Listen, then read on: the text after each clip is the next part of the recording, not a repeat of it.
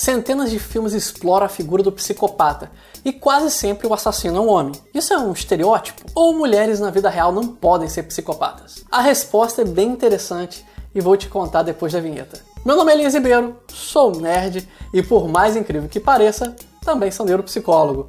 Bem-vindos ao Numa realização Newbie Produções. Psiconerd.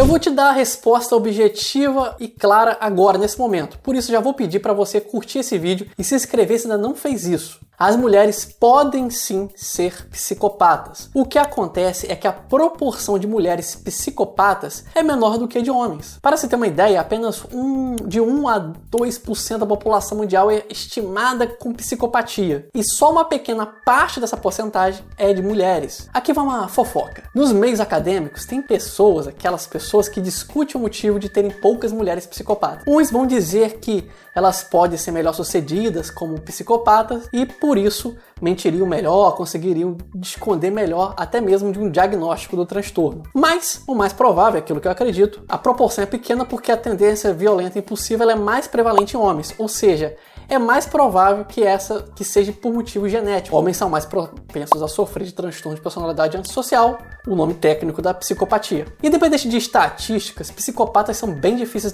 de se detectar. Por isso, por bem ou por mal, fique atento, até porque psicopatas não andam com isso estampado na testa. Mas não fique preocupado o tempo todo, até porque se você me acompanha há algum tempo aqui no canal, sabe que a maioria dos psicopatas nem mata, mas não deixam de ser perversos, ok? Dá uma olhada na playlist de criminalista que tem aqui no canal, no YouTube principalmente, que tem mais informações lá. Beleza? Muito obrigado por sua companhia, espero que essa curiosidade tenha te ajudado de alguma forma, mas não vai embora ainda. Dá uma olhada nas minhas playlists, se tiver no YouTube, tem recomendações ao fim do vídeo. Não deixe de curtir, comentar, compartilhar e se inscrever no canal. Meu nome é Elias Ribeiro, um grande abraço.